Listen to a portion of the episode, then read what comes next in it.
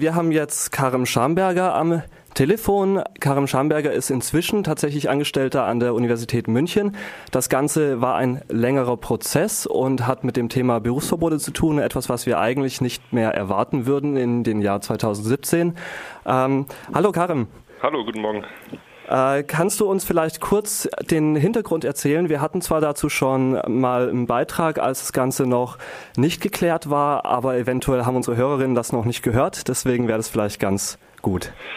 Ja, genau. Ich sollte am 1. Oktober 2016 als wissenschaftlicher Mitarbeiter am Institut für Kommunikationswissenschaften angestellt werden.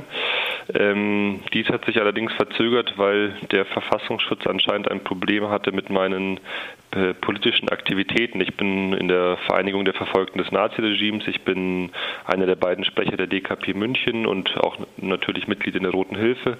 Und damit hatte der Verfassungsschutz ein Problem und äh, hat der Uni keine Informationen über meine Aktivitäten gegeben und damit verhindert, dass ich an der Universität angestellt werden kann. Das war dann, hat sich länger äh, Zeit hingezogen, ähm, bis ich jetzt am 1. Januar angestellt werden konnte aufgrund des großen öffentlichen Drucks, aber auch aufgrund vieler Solidaritätsbekundungen. Das Ganze hat ja auch noch einen äh, gewissen Grad an Zynismus, weil du ja schreibst über Berufsverbote in der Türkei auf deinem eigenen Blog. Ähm, und du warst ja auch vor kurzem hier in Freiburg und hast mit Werner Siebler über Sozialismus und Berufsverbote referiert, der in den 70er und 80er Jahren vom Berufsverbot betroffen war. Ja, das ist äh, schon etwas perfide. Also ich beschäftige mich seit Jahren und vor allem seit letztem Jahr mit dem Abbau der wissenschaftlichen Freiheiten an, der, an den türkischen Universitäten. Da gab es einen Friedensaufruf von mehr als 1000 Wissenschaftlern, die gesagt haben, der Staat muss an den Friedenstisch mit der PKK, mit der kurdischen Arbeiterpartei zurückkehren. Diese werden gerade massiv verfolgt, sie werden eingesperrt, sie werden mit ähm, ähm Gerichtsverfahren überzogen. Und darüber habe ich schwerpunktmäßig äh, berichtet, eben weil ich mich auch als Wissenschaftler sehe und jetzt ist es natürlich perfide, dass mir der Verfassungsschutz jetzt hier wegen meiner politischen Aktivitäten äh, ähnliche Knüppel versucht hat, in die Beine zu werfen. Genau, und inzwischen äh, darfst du auch über den Verfassungsschutzbericht reden. Was steht denn da so drinne eigentlich über deine Persönlichkeit? Also das die Informationen des Verfassungsschutzes speisen sich eigentlich aus, aus öffentlichen Quellen, also irgendwelche Flyer, die sie gesammelt haben oder äh, Fotos, die sie von Demonstrationen auf, von mir gemacht haben. Ähm, besonders perfide ist aber, wenn man sich detailliert anschaut, was sie denn da auflisten. Da listen sie zum Beispiel meine Teilnahme an einer Podiumsdiskussion auf. Dort haben wir zum Thema Frieden in Syrien, wie kann eine Lösung erreicht werden, diskutiert. Da waren die DIDIF dabei, da war die Linkspartei von München dabei, da waren auch kurdische Organisationen dabei äh, und auch der Verband der Studierenden aus Kurdistan zum Beispiel. Und ähm, diese Teilnahme an der Podiumsdiskussion legen sie mir als Beweis aus, dass ich mit der äh, verbotenen PKK zusammenarbeiten würde und negieren dabei komplett den Bündnischarakter, den diese Veranstaltung hatte und es ist eine Unverschämtheit, dass dort ähm, sämtliche kurdische politische Strukturen immer mit dem Terror-Label ähm, gebrandmarkt werden und alles, was Kurden politisch hier machen, verfolgt wird, genauso wie sie eigentlich auch in der Türkei verfolgt werden. Würdest du im Wesentlichen dann auch äh, daraus als das Fazit ziehen, dass praktisch sobald man versucht, mit äh, kurdischen Gruppen zusammenzuarbeiten und zu diskutieren über die Situation, ähm, praktisch egal wie man das tut, man automatisch vom Verfassungsschutz in Bayern beobachtet wird? Also ich glaube nicht, dass jeder Mensch automatisch gleich vom Verfassungsschutz beobachtet wird, wenn er mit äh, kurdischen Strukturen zusammenarbeitet. Dafür gibt es die Kapazitäten, glaube ich, gar nicht. Aber natürlich ist es so eine, ein, ein Unsicherheitsfaktor. Arbeite ich jetzt mit Kurden zusammen und gerade da, dafür in den Visier des, einer Sicherheitsbehörde, nur weil ich mich gemeinsam mit ihnen für Demokratie und Frieden in der Türkei einsetze. Und diese Unsicherheit wird, ist meiner Meinung nach ein gezieltes Produkt davon, dass man will, dass äh, Solidaritätsbekundungen untereinander ausbleiben und die Leute getrennt bleiben. Also dass man sich nicht mit den kurdischen äh, Menschen solidarisiert hier in Deutschland und in Bayern. Also praktisch auch der Versuch, Leute davon abzuhalten, eine öffentliche Stelle anzunehmen, die sich an diesem Prozess beteiligen. Genau, natürlich, wenn ich weiß, ich werde mich mal für den öffentlichen Dienst in Bayern bewerben, dann überlege ich mir ganz genau, auf welche Demonstration ich gehe, auf welche gewerkschaftliche Aktion ich gehe, auf welche Solidaritäts Veranstaltungen ich gehe, weil ich könnte ja in den Visier des Verfassungsschutzes geraten und dann äh, ähm, nicht meinen Job antreten können. Genau das haben sie bei mir versucht und ich denke, das ist eine Art Damoklesschwert, die, obwohl ich jetzt angestellt worden bin, immer noch äh, über, die, über den Angestellten des öffentlichen Dienstes schwebt. Und das Ganze ist natürlich auch äh, abschreckend für andere Leute, die mitkriegen, was in dir widerfahren ist.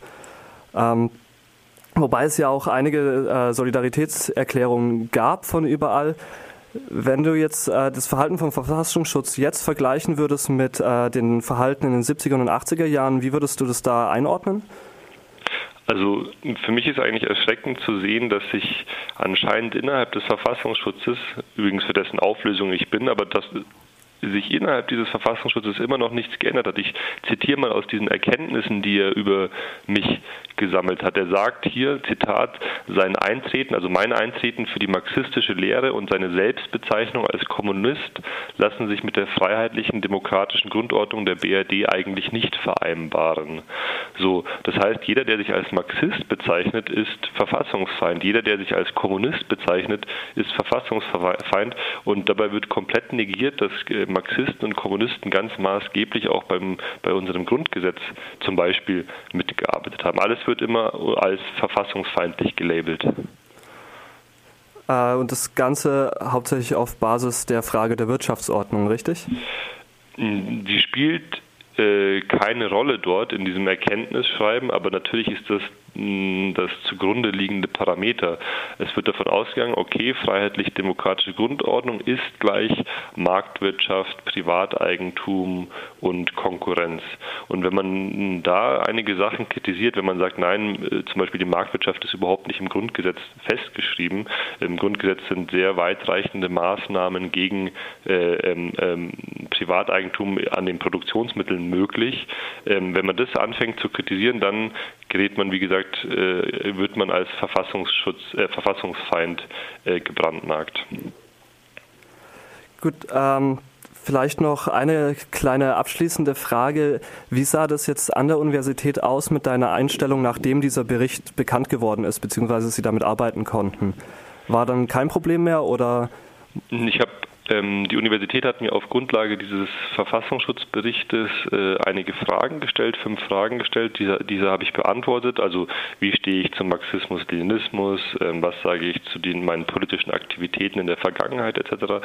Diese Fragen habe ich zusammen mit meiner ähm, Anwältin Frau Hertha Deublack-Melin beantwortet und ähm, es scheint so, als ob sie diese Antworten überzeugt haben und sie mich deshalb angestellt haben. Ich glaube, da liegt etwas anderes dahinter, und zwar, dass der öffentliche Druck und die Solidarität so groß war, dass ähm, sie es sich leisten konnten, sich über die Empfehlungen des Verfassungsschutzes hinwegzusetzen und zu sagen, nein, wir stellen Herrn Schamberger trotzdem an. Was auch eine ziemlich erstaunliche Situation ist, dass so viel öffentlicher Druck erstmal nötig ist.